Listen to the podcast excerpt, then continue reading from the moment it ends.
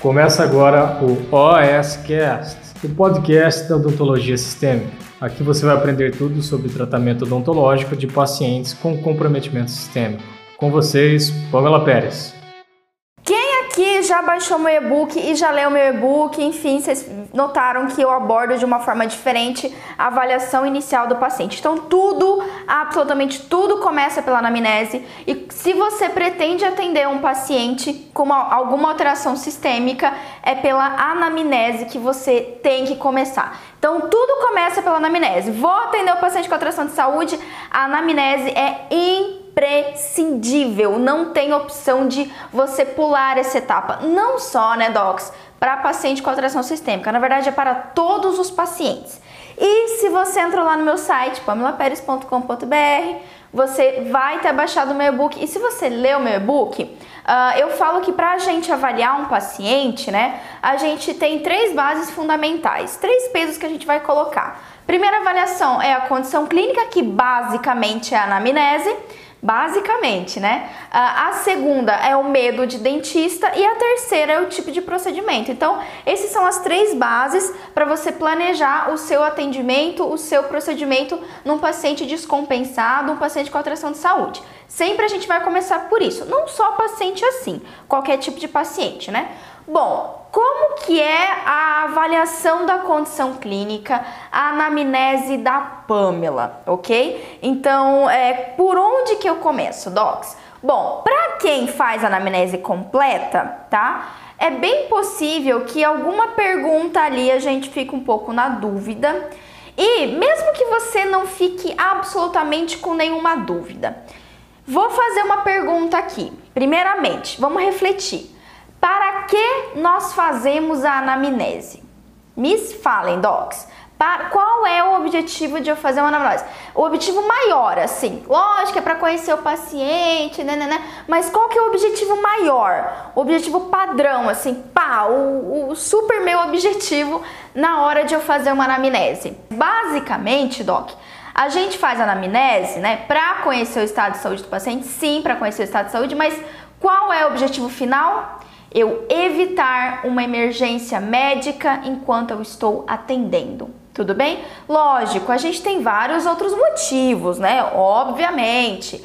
É, para a gente avaliar melhor o nosso procedimento, para a gente avaliar a condição de saúde desse paciente, para a gente é, ter mais ou menos uma ideia do como a gente vai orientar, tem vários outros motivos, mas na grande maioria das vezes, ainda mais quando você vai atender um paciente com uma alteração sistêmica, ok? Tem uma alteração de saúde importante, você vai fazer anamnese para identificar as alterações de saúde que podem descompensar. Então, a partir do momento que você sabe que o objetivo maior numa anamnese é exatamente evitar uma emergência médica, isso começa a facilitar a nossa vida, ok? Por quê?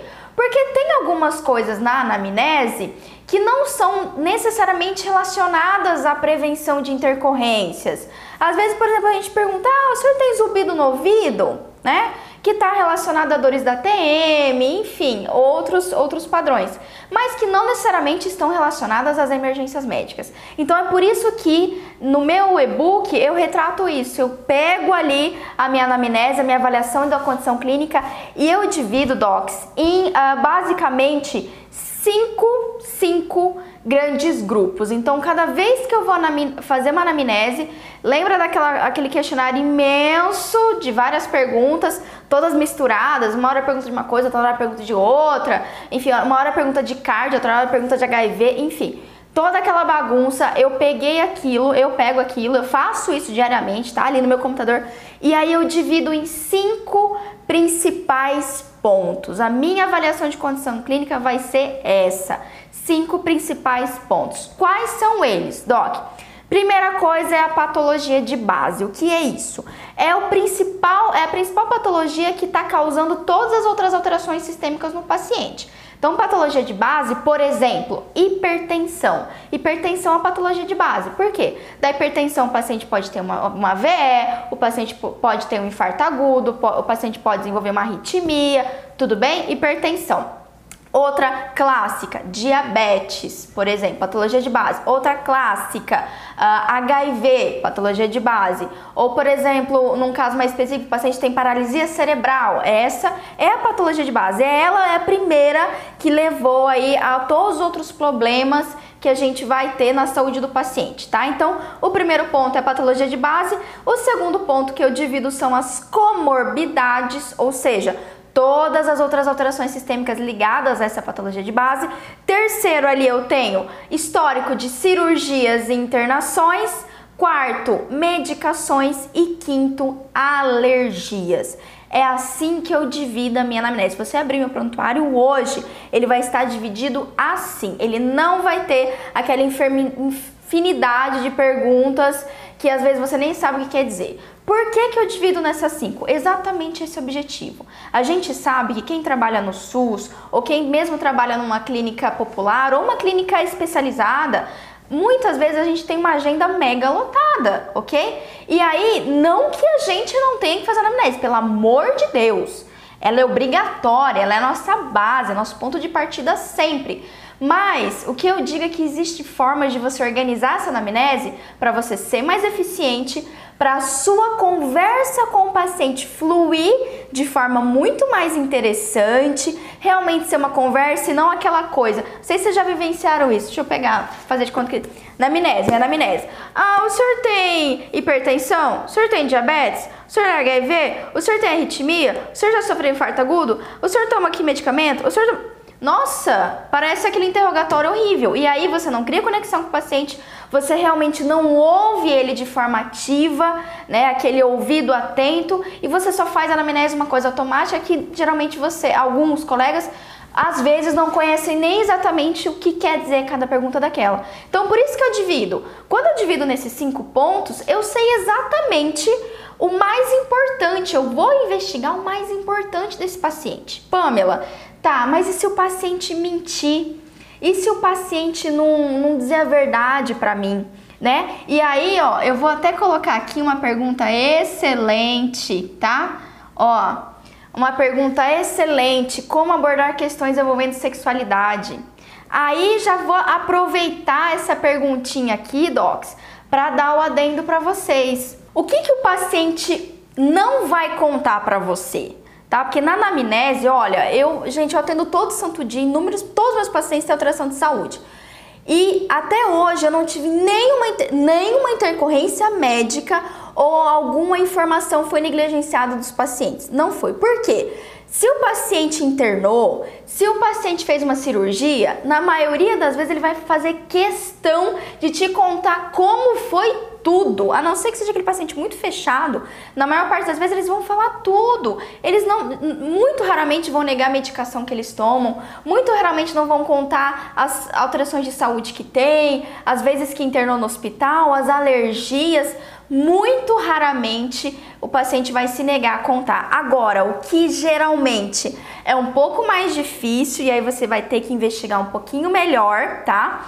E que o paciente não conta para você é o seguinte: como ali a perguntinha que o colega mandou. O paciente vai ter dificuldade, vai ter vergonha de falar que ele tem HIV, que ele tem sífilis, que ele teve às vezes um quadro de tuberculose, tá? Que ele tem uma DST, mas qualquer tipo de patologia que causa algum tipo de constrangimento, geralmente o paciente não vai te falar. E às vezes você precisa saber do paciente, por exemplo, uh, você tá com uma suspeita ali de um câncer bucal, dependendo você quer investigar mais, se tem ali um, um caso de HPV, e o HPV também está relacionado a, ao sexo oral, e aí cria toda como uma pergunta ali, toda aquela situação, ó, já mandaram ali HPV, toda aquela situação chata, né? Pô, como é que eu vou falar meu paciente? Então, o senhor faz, é, o senhor faz sexo oral com frequência sem camisinha? É complicado, né? É complicado. Nem sempre a gente vai conseguir essas informações. Realmente é uma abordagem muito difícil nesse caso, ok? Toda vez que a gente fala de DST ou fala de alguma doença mais, mais é, constrangedora, digamos assim, é um pouco realmente mais difícil. Mas tirando essas, a maior parte das vezes os pacientes vão te contar todo o histórico de saúde deles. Ainda mais com aquelas senhorinhas que, é, eu falo senhorinhas que eu tenho muito pacientes assim, mulheres um pouco mais carentes, às vezes quer conversar, e aí conta desde, nossa, ah, nos anos 70 eu fiz, não sei que, uma cirurgia, internei por tal, tal coisa, começa a falar, fala, tem uns que falam tanta coisa que tem que ser até assusta, fala, meu Deus, por onde que eu começo, né? Mas, Doc, então, quando a gente tem essas cinco bases aqui, é muito mais simples a gente uh, conseguir entender realmente a condição de saúde. E eu gosto de agrupar nessas cinco bases também, porque quando a gente pensa em principalmente cirurgias, internações e medicações, esses três pontos, esses três pontos é o que vão me ajudar a determinar. Fale a voz, espera aí são esses três pontos que vão me ajudar a determinar se o meu paciente está instável ou estável. Você não quer evitar uma complicação médica, uma emergência médica? Primeiro ponto que você tem que saber, antes de ficar pensando naquela lista enorme de pergunta automática, é saber se o paciente, com a alteração de saúde que ele te falou, com a patologia de base, com a comorbidade que ele te falou, se ele está estável ou não.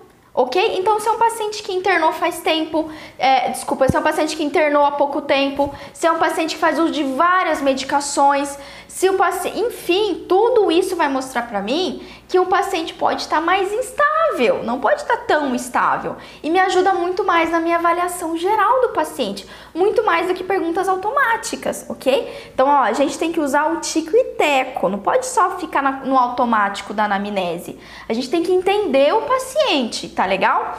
E aí, ó, vamos entrar no assunto bem legal. Esse daqui é um pedacinho, inclusive, do treinamento da, da AUS, né, da Academia de Odontologia Sistêmica. vou dar um, um bisuzinho para vocês da academia. Quando a gente pensa em patologia de base, aqui já expliquei para você. Então, é aquela principal patologia. Uma dica, e essa dica tá no meu book, inclusive. Como eu sei qual que é a patologia de base? Aquela patologia mais preocupante. Geralmente vai ser a primeira que o seu João vai falar para você. Então, você tá lá fazendo a anamnese seu João, o senhor faz algum tratamento médico? O senhor faz algum acompanhamento? Toma alguma medicação? Ah, doutor, então minha pressão de vez em quando desregula. Opa! Pode ser que ele tenha várias outras patologias. Pode ser que ele tenha uma artrite, pode ser que ele tenha um quadro de pneumonia, pode ser que ele também tenha diabetes, mas se ele falou primeiro a hipertensão, já fica atento. Fica atento que essa pode ser geralmente a patologia que mais dá dor de cabeça, que mais descompensa no paciente. Geralmente a mais importante a gente coloca ali como patologia de base, dependendo do caso, ok? Depois disso a gente vai descobrir as comorbidades, as outras alterações então importantes. E aí, docs, uma vez que a gente tem esses cinco pontos, as cinco bases da minha, da minha investigação da anamnese, quando eu chego na comorbidade, na patologia de base, eu gosto de dividir elas em cinco áreas do nosso corpo. Como assim, Pamela? Lembra de novo da anamnese que você aprendeu na faculdade. Aquelas várias perguntas, cada hora vem uma pergunta diferente sobre um sistema, sobre uma alteração de saúde, fica aquela mistureba, ok? Você não tem uma linha de raciocínio. Agora eu quero que vocês pensem é, quais são ah, os sistemas do organismo, os sistemas humanos, né, fisiológicos, que eu posso ter mais complicações graves. Vamos numerar? São cinco também, anota aí. Primeiro, sistema nervoso, primeiro ponto. Segundo, sistema cardiorrespiratório. Terceiro, sistema endócrino. Quarto, sangue, sistema sanguíneo, hemato, enfim. E quinto, sistema imunológico, imuno. É assim que eu divido, que eu alinho o que mais interessa. Então, eu tenho que saber se esse paciente tem alguma alteração neurológica, tenho que saber se esse paciente tem alguma alteração no coração ou no pulmão, tenho que saber se esse paciente tem alguma alteração endócrina, pode ser na tireoide, nas suprarrenais, tá bom? Uh, se esse paciente tem uma alteração sanguínea, se ele tem uma discrasia sanguínea, se ele tem uma anemia, se ele tem uma plaquetopenia, tá certo? E imunológica, se esse paciente tem uma doença infecto-contagiosa, uma doença autoimune, se esse paciente tem câncer. Pegar a manha do negócio não é muito mais fácil você pensar desse jeito? Então, ó, lembra da anamnese? Cinco pontos: patologia de base, comorbidades, internações, interna, ó, eu, interna, internações e, é, e cirurgias, medicamentos e alergias, tá? Aqui, ó, já consigo entender, já consigo matar muita coisa que interessa. E aí, se você vai aprofundar lá nas comorbidades, quais são os cinco grupos de comorbidades que você tem que se atentar mais? tá certo? Quais vão ser mais uma vez? Sistema nervoso, alterações nervosas, cardiorrespiratórias, não é mesmo? Endócrinas, sanguíneas imunológicas. Essas. Por que essas cinco, Pamela? Porque, gente, se você pensa em uma complicação e uma emergência médica, tá? Vou dar um exemplo: 53% dos, das emergências médicas que a gente tem no Brasil, tá? Isso é dado científico aqui. 50, mais de 50% das emergências médicas que a gente tem é lipotímia. Lipotímia, o paciente desmaia. Lipotímia está ligado a principalmente alterações uh, imunológicas, como o paciente que tem é, o paciente que tem uma diabetes, ok? O paciente que tem uma insuficiência adrenal, tá ligado à lipotímia. O paciente que tem medo, lá na outra base, tá ligado à lipotímia Outra, outra situação, por exemplo, crise, crise hipertensiva. Crise hipertensiva, crise asmática, AVE, infarto agudo, tudo isso é emergência médica. Agora, se você pensar, AVE, infarto agudo, ok? Convulsão, que sistema aqui isso é ligado? Sistema neurológico. Então, eu uso visualmente. Olha para o seu paciente, olha para ele quando você estiver fazendo amnésia. Olha pra, primeiro para a cabecinha dele. O que, que tem de importante aqui? Aí você automaticamente já vem algumas perguntas de interesse. Ah, o senhor sente tontura? Ou o senhor, o senhor fica. É, quando o senhor se levanta, o senhor já ficou tonto, visão turva? Isso já mostra pra gente uma chance do paciente ter hipotensão ortostática, ok? Já teve convulsão, já teve AVE, histórico de AVE, ok? Por acaso o senhor usa alguma droga recreativa? Essa é a outro grupo de perguntas que é um pouco delicado às vezes perguntar para o paciente. Eu sei, e isso é um do grupo de perguntas, além das DSTs, HIV, tuberculose, drogas recreativas, drogas recreativas, né, gente? Maconha, cocaína, pasta base, enfim.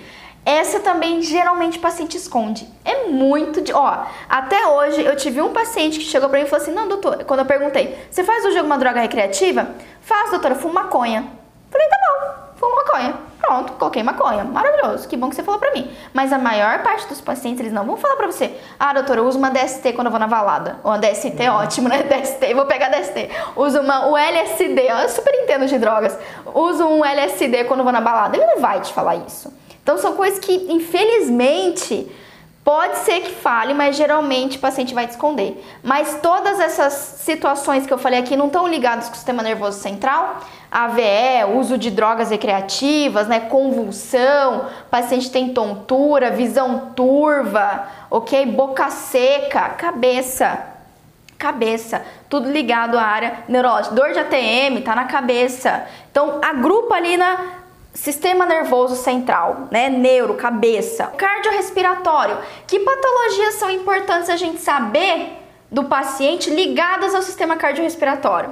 O paciente já teve pneumonia? O senhor teve história de pneumonia alguma vez? Teve algum problema no pulmão? Asma, bronquite, ok? Olha lá. Uh, quando o senhor vai subir uma escada, o senhor sente esforço, dificuldade de respirar? O que, que isso quer dizer pra gente? Se o paciente ele vai fazer uma caminhada ou vai subir uma escada e ele sente falta de ar, ó, não é falta de ar de gente que não faz exercício, gente. É falta de ar do paciente tontear de falta de ar, ok? É falta de ar grave.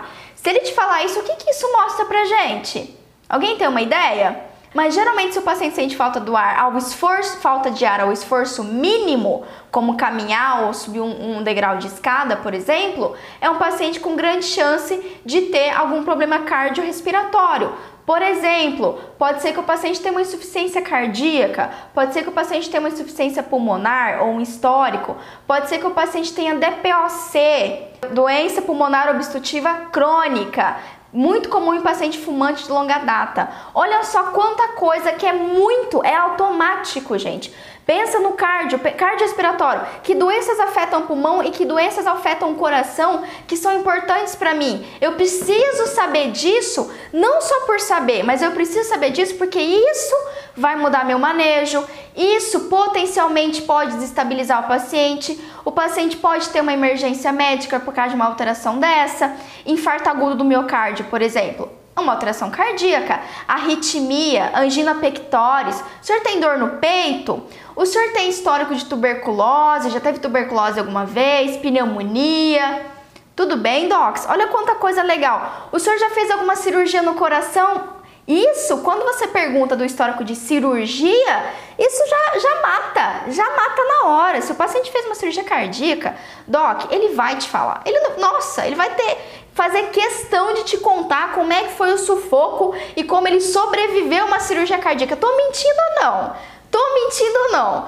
Coisa quanto mais cacado, quanto mais complicada for a doença, mais o paciente vai te contar tudo sobre ela.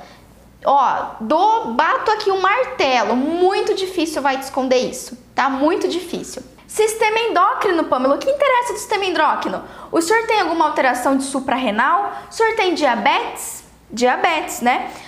Tem sede excessiva, faz muito xixi, o que, que isso indica? O que, que indica perguntar ao paciente se ele tem muita sede, sensação de boca seca e faz xixi constantemente? Primeiros sintomas, tríade de sintoma de paciente com diabetes, início de diabetes, tríade de sintomas, ok? Tem alguma doença da tireoide, hipotireoidismo, hipertireoidismo? Tudo isso está relacionado ao sistema endócrino. Tudo isso. Não é muito mais fácil? Muito, muito, muito mais fácil, gente. Muito mais fácil. Sistema sanguíneo. O que, que me interessa do sistema sanguíneo para eu evitar qualquer tipo de problema com o meu paciente? De cara, o senhor tem anemia, teve histórico de anemia, ok? Uh, o senhor tem algum problema de sangramento, alguma doença que atrapalha na coagulação do senhor? Gente, um paciente que do tem doença falciforme, por exemplo, só se ele ainda não foi diagnosticado. Mas se você pergunta para ele se tem alguma alteração no sangue, na coagulação, e não me venha com essa. Gente, eu odeio essa pergunta, tá? Eu vou falar aqui, vou jogar real. Eu odeio essa pergunta.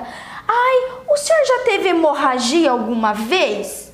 Doc, que parâmetro o paciente tem para saber o que é uma hemorragia? Muitas vezes a gente fica na dúvida se teve o mesmo hemorragia ou não. Não é, não, essa pergunta não faz o menor sentido. Quando o senhor se corta, sangra por muito tempo? Ó, opinião pessoal, ninguém tem que concordar, tá? Tá tudo bem é, sangra por muito tempo, como é que o paciente. Ah, doutora, pode ser que o paciente um minuto seja um tempo imenso. Pode ser que sangrar 20 minutos o paciente seja nada. Olha, como não tem, não tem um parâmetro. Agora, você ser direto para o seu paciente e falar assim, o senhor tem alguma alteração de sanguínea? Já teve algum problema? Tem algum problema no sangue? Alguma doença que atrapalha a coagulação? Que faz o senhor sangrar demais? E ó, lá no meu e-book também tem. Observa o seu paciente. Observa se esse paciente tem muito roxo, se tem petequia. Observa ele, vê o que está acontecendo com ele, olha para ele, olha se ele vive com roxo, se ele tem varizes, se ele tem aquele, aquelas aranhas, sabe, aquele eu esqueci o termo agora científico, mas quando o paciente tem vasinhos, aquelas aranhas, é, é, tipo aqueles vasinhos que irradiam, que parecem umas, umas perninhas de aranha, assim. Esqueci o termo agora, me perdoe. Tudo bem, mas investiga isso. Olha para o seu paciente. O senhor vive roxo, né? O senhor já teve alguma transfusão, passou por transfusão sanguínea? O que, que isso me fala? Se o paciente passou por transfusão sanguínea, existe um risco, ainda mais se for antes de 96, existe um risco do paciente ter hepatite. Olha só, docs, muito, muito mais fácil. Ah, o senhor por acaso é, tem as pernas inchadas? O que, que isso quer dizer? O que quer dizer o paciente ter o pé inchado, a perna inchada? Muitas. Pode ser que o paciente tenha um problema cardiovascular, hipotiroidismo, por exemplo. Pode ser que o paciente tenha uma retenção hídrica, pode ser que o paciente tenha um problema renal. Tudo tá ligado com edema. Muitas, muitas coisas imuno, né, na área de imuno. O senhor já tem histórico de câncer, fez rádio, é, radioterapia, quimioterapia. Por que, que o câncer está no imuno? Gente, porque é uma resposta do organismo, uma resposta imunológica, tá certo? Vem da resposta celular irregular do paciente. Então, por isso que eu agrupo em imuno. O senhor tem alguma doença autoimune? Não gosto, de, eu não pergunto assim, o senhor tem uma doença autoimune. Mas o senhor tem uma doença tipo lupus, ok? Reumatismo, tem alguma alteração assim, né? Artrite, artrose, também tá ligada à imunidade. Tudo bem? Uh, por exemplo, esclerose múltipla, síndrome de Jogren, o senhor tem alguma doença autoimune? Ou mais fácil, o senhor já foi num, num reumatologista? Tem alguma doença assim de caráter imunológico? Vai jogando assim, perguntas que o paciente vai entender, tá certo? Outra coisa, histórico de transplante de medula também está ligado a um paciente com alteração imunológica, tá certo? Ou, por exemplo, a gente pode lembrar também, voltando ao sanguíneo e também se encaixa ali no imunológico, o senhor tem HIV, histórico, histórico não, né? O senhor tem sorologia positiva para HIV, tem HIV, tem sífilis, tem tuberculose, tem hepatite, aquelas perguntas mais indelicadas, mas HIV, docs, não tem que fazer. HIV a gente tem que perguntar sempre. E muitas das vezes, todos os meus pacientes HIV que eu atendi até hoje já vieram e me falaram, doutor, eu tenho HIV, tá? Eu tenho HIV. Pronto, pronto, acabou, anotou. Tudo de caráter sanguíneo também. É, hepatite, alteração de fígado, isso vai desencadear alterações sanguíneas. Né? O senhor tem hepatite, hepatite, docs, além de, é, de ser uma doença infecto-contagiosa, o paciente pode ter inúmeras, ou estava estudando hoje hepatite, inúmeras alterações de coagulação, alterações importantes que o fígado é responsável. Então, metabolização de medicamentos, né? A gente vai já ter mais cuidado com a nossa prescrição odontológica. Pegar a mãe do negócio? É assim, é assim que eu faço diariamente as minha, a minha anamnese, a minha anamnese. Se você chegar para o seu paciente, isso daqui eu estou detalhando mais, mas eu vou ser muito sincera para vocês. Às vezes eu nem preciso chegar a isso, Doc. Se você pergunta para o paciente, o senhor está fazendo algum tratamento médico? Ou o senhor já tratou alguma doença antigamente? Ele já vai te dar boa parte do histórico. Se ele não dá ali, qual que é a sua segunda carta, né? O seu coringa. Primeiro coringa que você joga. O senhor já internou ou o senhor já fez uma cirurgia? Primeiro coringa que você vai jogar para esse paciente na anamnese. Se ele internou e se ele fez uma cirurgia, algum problema ele teve, tá? A não ser que a paciente fez uma prótese de silicone, sei lá, uma cirurgia plástica, mas fez uma cirurgia bariátrica, por exemplo, uma cirurgia cardíaca, removeu um apêndice, fez uma fratura, ah, uma vez eu internei, doutora.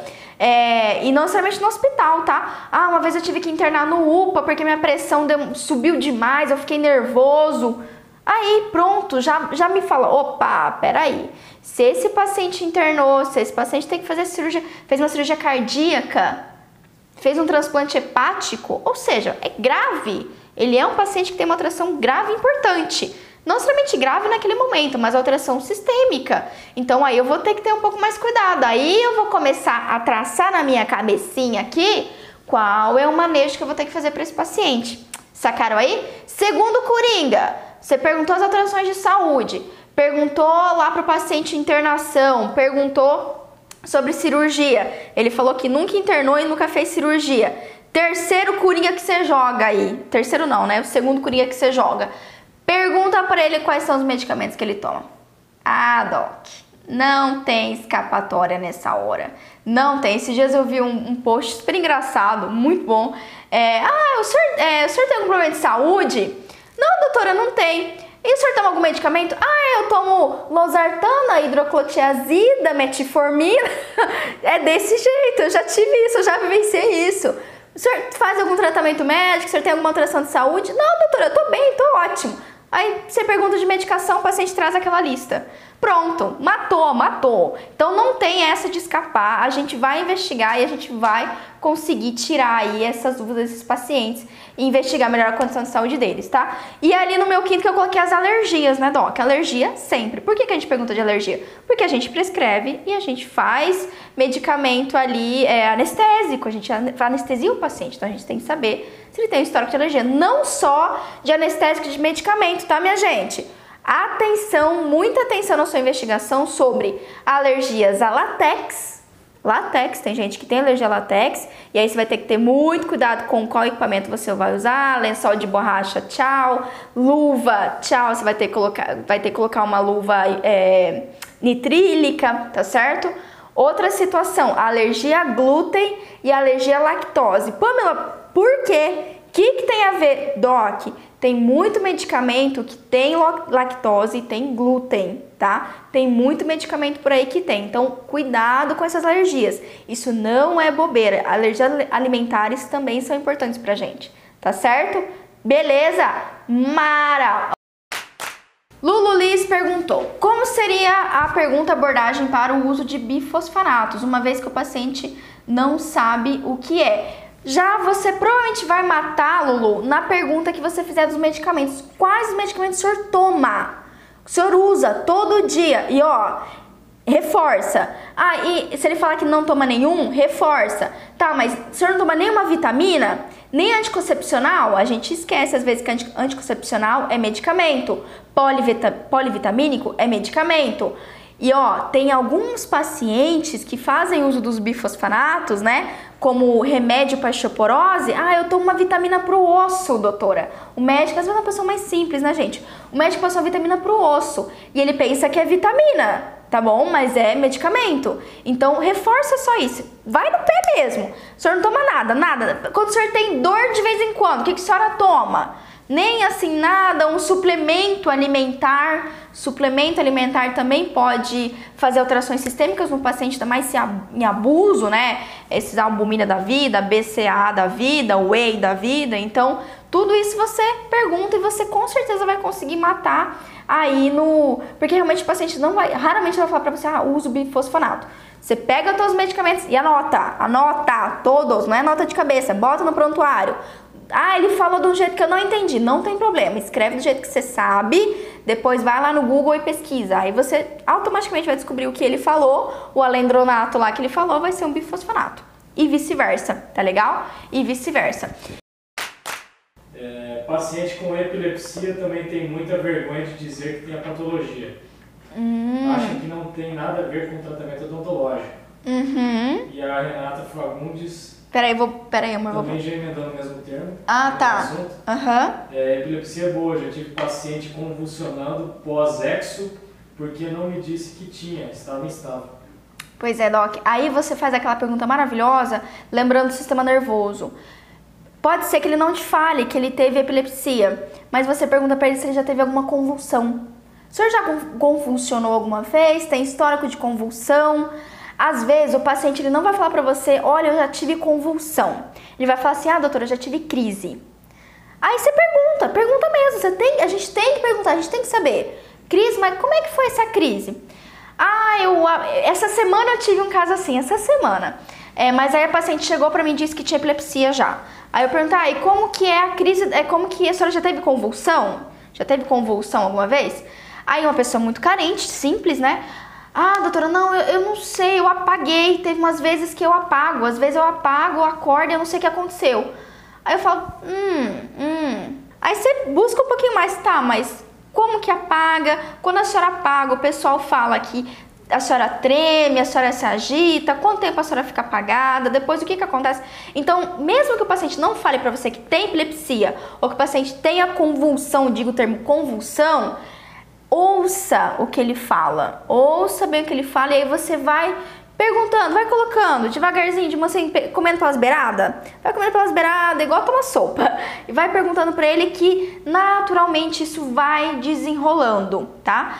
E assim, ficou alguma coisa obscura, não tem certeza, o paciente falou, você ficou meio na dúvida, o que, que você faz? O senhor tem algum médico que acompanha o senhor? É, isso é um, das, um dos motivos. Raramente, raramente eu ligo para médico, mas um dos motivos de você conversar com o médico, de você ligar para o médico, é se você ficou em dúvida da condição de saúde do seu paciente. Cara, você perguntou, você insistiu, mas viu que o paciente tá, tá confuso, não tá clara a situação. Qual que é o médico do senhor, né? Ou às vezes ele é do SUS, foi lá no postinho, você tá ali do lado do médico do postinho, né? Liga pro médico, conversa com o médico, enfim, manda encaminhamento. Eu não gosto de encaminhamento. Liga ou encontra pessoalmente com o médico e conversa. Doutor, é o seguinte, eu tô com esse caso aqui, mas a paciente, ela não conseguiu ser clara, eu fiquei com dúvida, tô desconfiando que ela tem uma hepatite, tô desconfiando que ela tem epilepsia, tô desconfiando que ela é uma paciente HIV, mas ela não quis me falar. O senhor pode me confirmar, me esclarecer um melhor, um pouquinho mais a condição de saúde dela? Outra situação que às vezes é complicado o paciente falar, às vezes ele não fala, depressão. Depressão, transtorno bipolar, uh, se ele já tentou se suicidar. Os pacientes, eu atendo pacientes do CAPS. Esses pacientes do CAPS, uh, muitos deles me falam quase tudo. Eles chegam já, eles estão em acompanhamento, estão em terapia, então eles são mais abertos a dizer o que acontece com eles. Mas esse é outro assunto um pouco delicado e é muito importante pra gente. Como que eu descubro então se meu paciente tem depressão ou se meu paciente tem um transtorno bipolar? Medicamento que ele toma, medicamento que ele toma, olha lá. Vai que o paciente toma um Rivotril, vai que o paciente toma uma carbamazepina. Olha o medicamento. Doc, você fazendo direitinho esse espaço que eu te falei hoje e abaixo lá meu book que eu explico tintim por tintim cada um, não tem erro. Não tem erro.